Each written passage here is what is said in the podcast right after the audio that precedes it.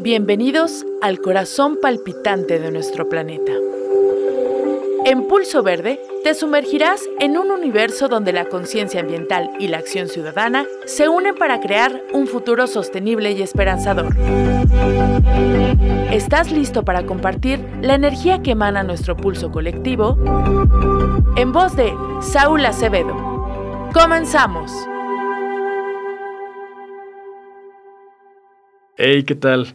Bienvenidos a una emisión más de Pulso Verde, un programa sobre medio ambiente, desarrollo sostenible y ciudadanía. De este lado del micrófono les saluda Saúl Acevedo y el día de hoy nos está acompañando Leonardo Deseano, quien es ingeniero forestal. Leo, muchísimas gracias por acompañarnos y por aceptar la invitación. Muy buenas tardes, Saúl.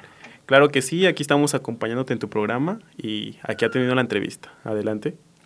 Sí, pues gracias. Y justamente el objetivo de que estés este día aquí acompañándonos es para que nos puedas platicar y podamos conocer un poco más sobre todo lo relacionado con la cuestión forestal, porque mm, en el imaginario de las personas, cuando pensamos en lo forestal yo creo que visualizamos un árbol, pero platícanos más allá de esto. Claro, mi estimado Saúl. Mira, te comento, yo soy, mi nombre es Jesús Deciano Sánchez, mucho gusto del otro lado del micrófono. Miren, este, yo estudié la carrera de ingeniero forestal en la Universidad Autónoma Agraria Antonio Narro. Es una pregunta muy frecuente, es correcto. El forestal siempre lo imaginan con arbolitos y demás, pero sí tiene un alcance mucho más, sobre todo en la cuestión que tiene que ver en Querétaro con los incendios forestales. Nuestra área se, se especializa en esa parte, atender el control, la prevención y bueno, estar aquí el día de hoy con ustedes es para darles una invitación, eh, el llamado a la ciudadanía, ciudadanía para que nos ayuden a prevenir este tipo de catástrofes. Y por ejemplo, hace poco, bueno, ha habido aquí en Querétaro la historia de que ha habido incendios forestales en la sierra. ¿Qué, ¿Cuáles son los factores que influyen para que sea, para que un incendio tenga un, una mayor, un mayor impacto en estas áreas naturales? Claro, Saúl, mira, te comento, en cuestión de el fuego, nosotros lo manejamos como manejo del fuego. En estas cuestiones hay tres factores fundamentales para que un incendio forestal se detone como un, digamos, un factor de riesgo en nuestra comunidad.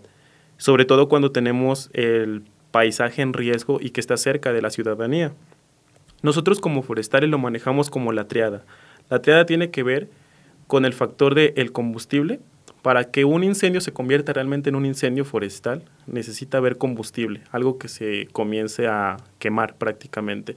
En este caso, por ejemplo, en un ecosistema de zonas áridas como son los que hay aquí en Querétaro, nos estamos refiriendo al pastizal. En, un lugar, en una temporada de sequía, cuando hay pastizal en, en exceso, bueno, es cuando se presentan las condiciones propicias para que el incendio comience. Ese es el primer factor. El segundo es que haya pues presencia de oxígeno, pues obviamente es el que va a provocar la, el incendio. Y el otro, el clima. El clima árido de esta zona, bueno, va a ser uno de los factores fundamentales para que el incendio se detone, se detone en estas partes. Em, existe pues como publicidad al respecto sobre que nosotros cuando visitemos estas áreas naturales que no dejemos como botellas de vidrio o como fogatas no apagadas por completo.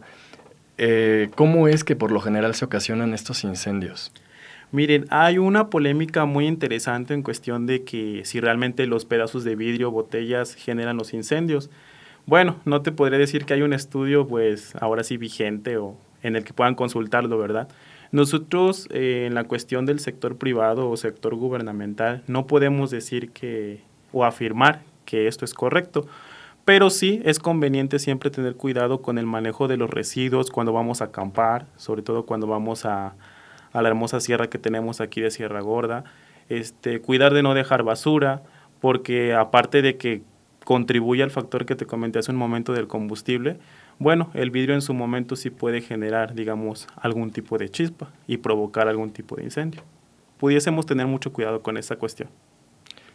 Y entonces, ¿de qué manera se puede estar protegiendo estas áreas naturales que no se ocasionen incendios? ¿Qué podemos hacer o qué está haciendo el gobierno o la autoridad? Mira, te voy a comentar primero a nivel ciudadanía. Nosotros como ciudadanos, pues obviamente tenemos la corresponsabilidad de cuidar nuestro medio ambiente. En este caso, el cuidado del manejo de los residuos, la basura, eh, pues son parte fundamental de nosotros prevenir ese tipo de acontecimientos. Ya en cuestión gubernamental, digamos, existen instituciones que se encargan particularmente de atender estos, estos sectores. Por ejemplo, eh, la CONAFOR, la Comisión Nacional Forestal, que tenemos presente aquí en Querétaro también, eh, es la encargada de atender, mediante su Departamento de Manejo de Incendios Forestales, la cuestión del control y la prevención de los incendios. Entonces hay un número para reportar cualquier tipo de incendio, que si gustas al final te comparto para hacer un llamado a la ciudadanía.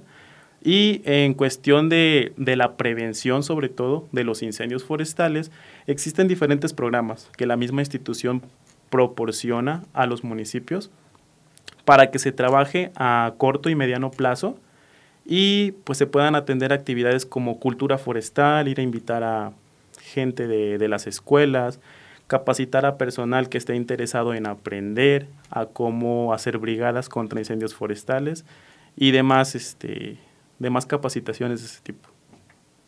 Ok. Entonces, porque cuando fue aquí el caso de la Sierra Gorda, pues sí vimos que fue una movilización pues de toda la ciudadanía, ¿no? Desde que estábamos eh, los que podíamos apoyando con víveres, yendo gente a, hacer algún tipo de acción, pero vimos que quienes más estaban en la acción, pues eran los estos brigadistas contra incendios, que eran pues quienes tenían la capacitación adecuada. Entonces, como ciudadanos comunes nos podemos capacitar de una mayor forma con la CONAFOR para participar.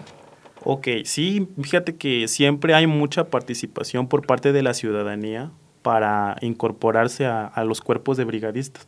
Pero como bien dices, este, para ser un brigadista o formar parte de estos equipos de atención de ataque directo, se, requieren ciertas capacitaciones que la misma Semarnat o la CONAFOR proporciona. Pero en caso de que un ciudadano como tú y como yo nos queramos sumar, pues es importante que siempre se tenga comunicación directa con el municipio, que ellos van a ser siempre el primer filtro para que nosotros nos podamos sumar a esas brigadas, ya sea de manera presencial o como bien dices tú, este, apoyando con donación de víveres y demás. Ok. Y bueno, y además de la parte del combate contra incendios, en lo forestal, ¿a qué nos referimos cuando hablamos de forestal? Ok, mira, forestal nos referimos a todo tipo de vegetación que cubre el suelo desnudo de nuestro país en este caso. Nosotros tenemos diferentes ecosistemas, tenemos bosques, selvas, matorrales, pastizales, manglares, y todo ello se incluye dentro de la vegetación forestal. A eso nos referimos con forestal. Aquí en Querétaro específicamente tenemos poco bosque tal vez, pero sí tenemos una gran variedad de, sistemas o de ecosistemas áridos y semiáridos, en donde hay una abundancia de vegetación, sobre todo en peligro de extinción, como son las cactáceas. Entonces, a eso nos referimos con vegetación forestal o forestal. Ok. Y ya como tal, un ingeniero forestal, ¿qué otro tipo de actividades tiene? Ok, el ingeniero forestal tiene la aplicación, digamos, directa en el manejo de todo lo que tiene que ver con la productividad del sector forestal y casi siempre aterriza en la cuestión maderable. Un ingeniero forestal destaca por participar en los aprovechamientos de campo, derribo de árboles, manejo de ecosistemas, trabajos integrales para el sector rural y social. No sé si tenías el conocimiento de que en México nuestros bosques y selvas están, digamos, en una categoría social, ya que los dueños y poseedores de estos terrenos en donde se desarrolla esta vegetación, los dueños son ejidos y comunidades. Los ejidos y comunidades tienen sus propias políticas, sus propios sectores de, manejo o de gobernabilidad. Entonces, ellos son, digamos, una autoridad equivalentes a un municipio. Ellos tienen su propio presidente, su propio secretario, su propio tesorero, su propio consejo de vigilancia y entre ellos toman las decisiones que rigen a todo ese territorio. Entonces, ellos, por ser los dueños, digamos, de, estos territorios de, bosque o de vegetación forestal, bueno, a través de ellos es como se implementan diferentes programas en, los diferentes ejidos y comunidades. Entonces también si por ahí algunos compañeros este, egresados de la universidad o este, personal que haya estudiado una carrera afín, agrónomos, biólogos con afinidad a lo forestal, bueno, estando dentro del mismo campo podemos participar en diferentes proyectos, tanto gubernamentales como de iniciativa privada. Leo, eh, o sea, desgraciadamente sabemos que existe la tala ilegal, ¿no? Y que pues hay gente que está haciendo un uso de los árboles y de la madera de una forma pues irresponsable, a veces motivado por la necesidad y a veces pues motivado por una ambición de querer conseguir como dinero a costa de los recursos naturales. Pero existe un mecanismo para hacer un aprovechamiento sustentable de estos recursos. Eh, ¿Cómo es este aprovechamiento? ¿Cómo se debe de utilizar este, cómo debe ser estos derribos de los árboles? ¿Qué condiciones o cómo se debe de dar para que sea sustentable y que no se tenga un impacto o un desequilibrio por completo en estas áreas naturales? Claro, Saúl, mira, el tema de la sustentabilidad es un tema muy debatido, sobre todo con esto que viene atrayendo el cambio climático. Entonces, yo te podría compartir que al nivel forestal, la sustentabilidad se maneja de la siguiente manera. La tala y desmonte de nuestros bosques y selvas, podríamos decirlo que es inevitable, porque es parte del crecimiento de la mancha urbana. Ahora sí que depende de la meta y del objetivo que tenga eh, la empresa a cargo de ese cambio de uso de suelo. entonces, nosotros como ingenieros forestales vamos a estar siempre pendiente de que los estudios con los que se justifique el desmonte o la tala de estos bosques o de estas selvas sea de alguna manera retribuido de, de alguna otra manera. No sé si tenías conocimiento, eh, hay un fondo nacional en donde cada empresa que tiene la intención de hacer infraestructura turística comercial eh, necesita sacar ciertos permisos ante la Semarnat, la Secretaría de Medio Ambiente. Entonces, para que a ellos se les otorgue ese permiso, se necesita entregar estudios específicos de ese lugar, en donde se justifica el impacto que ellos hacen y cómo ellos consideran que van a recompensar de alguna manera ese impacto. Obviamente no en esa misma área, pero sí en una área adyacente y que tenga una calidad de ecosistema similar al que se está deteriorando. Entonces, obviamente, se paga cierta cantidad de dinero de parte de las empresas hacia el gobierno, hacia este fondo que te comento, y en base a ese fondo que se recolecta a nivel nacional de todos estos procedimientos, pues se generan, digamos, el sostén de los diferentes programas gubernamentales para promocionar las reforestaciones, diferentes actividades sociales, impulsar grupos de jóvenes y de mujeres para atender eh, las reforestaciones y demás. Entonces, por ahí se va atendiendo este tema en cuestión forestal, al menos aquí, en nuestro país, México. Ok, ahorita mencionaste algo que yo creo que es muy interesante, que tiene que ver con esta parte como de debate que todavía existe en, en relación a la sustentabilidad. Y yo creo que hoy por hoy reconocemos el desarrollo sostenible como aquel desarrollo que contempla tanto la cuestión económica como la cuestión social como la parte ambiental. Eh, incluso nuestra propia existencia pues está teniendo un impacto con el ambiente, ¿no?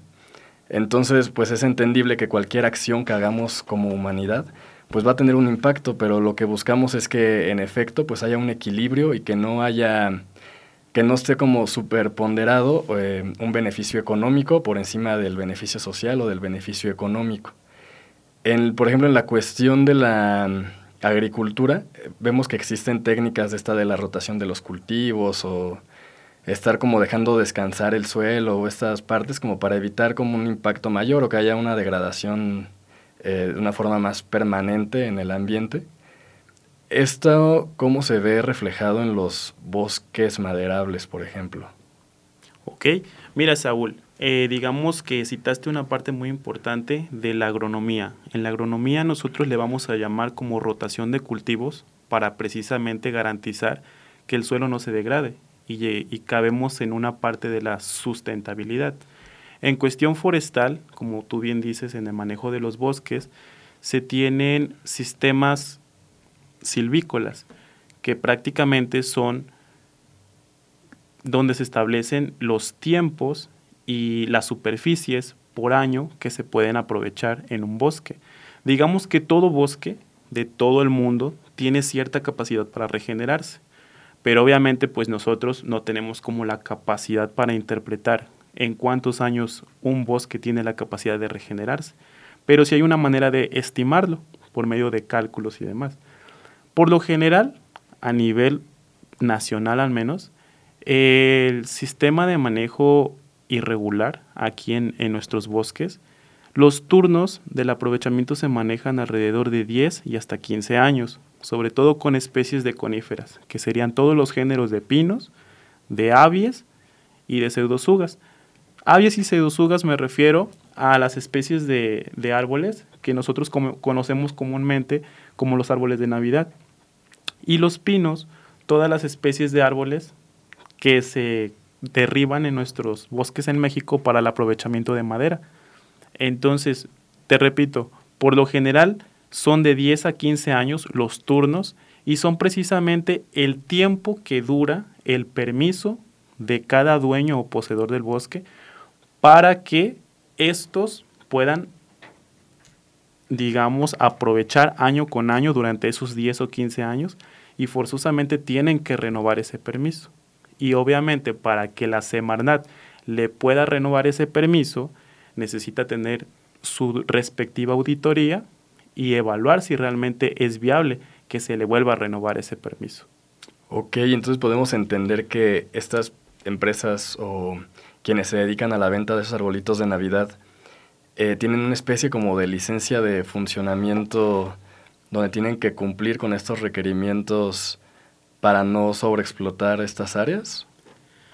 Es algo muy interesante en cuestión de pinos de Navidad o especies que se utilizan para, para plantaciones de árboles de Navidad, ya que como todo sistema agrícola, porque así lo vemos, no es tanto un sistema silvícola, sino agrícola, en el que los turnos, en especial de los árboles de Navidad, son de 4 a 5 años, son muchísimo más cortos. ¿Por qué? Porque el arbolito desde que lo, desde que lo reproduces en una bandeja, en un vivero, lo plantas en el campo para formar los árboles de Navidad, solamente los dejan crecer de 5, de 4 a 5 años, les dan su debida poda y es como se generan estos arbolitos que llegan hasta nuestras casas. Entonces, no es el mismo impacto, no es el mismo tiempo y no es la misma inversión. Y por supuesto tampoco es el mismo manejo que al que se le da a un bosque. Entonces, entendemos que es un poco más práctico, más sencillo. No existe una norma como tal que regule este sistema, pero sí hay un sistema regulatorio por parte de la CONAFOR, de la Comisión Nacional Forestal cuando se les otorgan apoyos específicamente a ejidos y comunidades que quieren dedicarse a la producción de estos árboles de Navidad para venta y obviamente para mejorar la condición social de, estos sectores vulnerables. Ok, y entonces este tipo de apoyos que existen, por ejemplo, para los ejidatarios, eh, ¿en qué sentido va? ¿Es un apoyo como tipo económico, como tipo pago por servicios ambientales, o es un apoyo en capacitación, o es un apoyo en darles las herramientas necesarias para que puedan desempeñar mejor el trabajo, o de en qué sentido es que se está apoyando para que se estén teniendo pues buenas prácticas y pues un apoyo a la sociedad, a la, sociedad que está dedicando a eso. Claro, mira Saúl, aquí te comento, eh, la Comisión Nacional Forestal cada año, en enero, se publica la convocatoria para acceder a programas este, a nivel nacional. Entonces, cuando un ejido comunidad tiene el interés de participar en esta convocatoria, se acerca a un técnico, un asesor técnico, que debe de tener su debida certificación. Este listado de asesores técnicos lo encontramos en la página de la CONAFOR, www.conafor.gov.mx, en donde existe el listado a nivel nacional de todos los asesores técnicos certificados para darles esta asesoría especializada a los ejidos y comunidades. Entonces, una vez que el especialista, el ingeniero, eh, se acerca al ejido la comunidad, le expresa el interés de qué quieren trabajar, qué tipo de proyecto les interesa, es cuando se desarrolla, digamos, un anteproyecto que es el que se ingresa junto con la solicitud en el mes de enero. Si en el mes de enero se ingresa correctamente y se cubre todos los requisitos que se requieren, van cambiando conforme cada año, claro, entonces pasan a la etapa de evaluación. Una vez que se califican como proyectos viables, en el mes de mayo aproximadamente se publican los resultados y es cuando los ejidatarios se les notifica eh, si ellos van a ser beneficiarios de alguno de los proyectos. Es entonces cuando la CONAFOR interviene de dos maneras.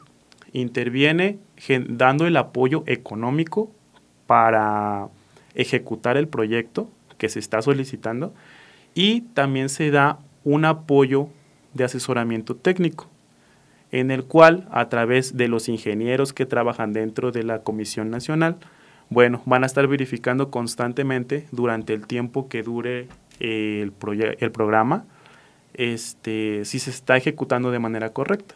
Entonces, digamos que la institución como tal te va a estar dando el asesoramiento y el financiamiento del proyecto. De esas formas te apoya. Ok. Leo, y cambiando como un poco drásticamente de tema y también como para ir cerrando, eh, ¿Qué recomendaciones darías al momento de que un ciudadano común como nosotros quisiéramos plantar un árbol? Estas reforestaciones, eh, ¿qué características mínimas deberíamos de cumplir? Ok, Saúl, mira, mm, yo, bueno, en lo personal me he dado cuenta que muchos ciudadanos eh, se interesan por hacer actividades pues de reforestaciones a veces es importante tener la mínima noción de, del cómo hacer una reforestación de manera correcta. Y bueno, yo creo que el primer paso para acercarte a una capacitación formal y eficiente es con el municipio. El municipio tiene un sector eh, que cambia de nombre, obviamente, de acuerdo a la alcaldía, pero que tienen asesoramiento específico para este tipo de actividades. Y sobre todo el municipio en su planeación este, anual, siempre, siempre proponen actividades de reforestación y sobre todo reforestaciones comunitarias. Entonces, si tú, por ejemplo, como ciudadano que estás escuchándonos por allá, tienes la intención de participar en alguna actividad de reforestación y quieras aprender cómo hacerlo correctamente, yo creo que la primera opción es acercarte a este tipo de, de actividades este, sociales, en donde pues te enseñas, aprendes y ya bueno, en caso de que quieras emprender, ¿verdad? Tú prácticamente en terrenos propios, este, incluso en parques y jardines y demás. Bueno, lo primero que tienes que saber es de que pues el arbolito eh, tiene una raíz y tiene un tronco y tiene un follaje. Entonces siempre cuidar que la cepa en donde hagas el hoyo para plantar la, el arbolito siempre tenga alrededor de 30 40 centímetros en forma de un cuadrado ¿Para qué? Para que la raíz pueda extenderse lo más posible en los primeros años de crecimiento y sobre todo que una vez que pongas el arbolito ya queden los quede la raíz bajo el suelo. Siempre cuidar eso. Ok, ay Leo, pues muchísimas gracias. Yo creo que fue muy enriquecedor todo lo que estuvimos aquí platicando. Y pues qué gusto haberte tenido aquí. Espero que quienes nos están escuchando hayan tenido la oportunidad también de aprender algo nuevo y de pues poder tener este, atender este llamado a la acción, ¿no? Y que pues cuidemos nuestras, nuestros árboles, nuestra vegetación y pues podamos hacer algo para seguir protegiendo nuestro planeta. Un gusto, Saúl, me despido. Ya nada más les dejo el número 01800 4623 6446 para reportar cualquier incendio forestal.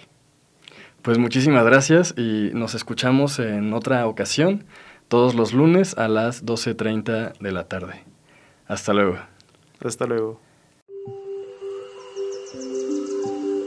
Escucha con el corazón y actúa con convicción. Somos Pulso Verde y juntos construiremos un mundo donde la naturaleza y la humanidad convivan en equilibrio y armonía. Nos escuchamos la siguiente semana. Pulso Verde.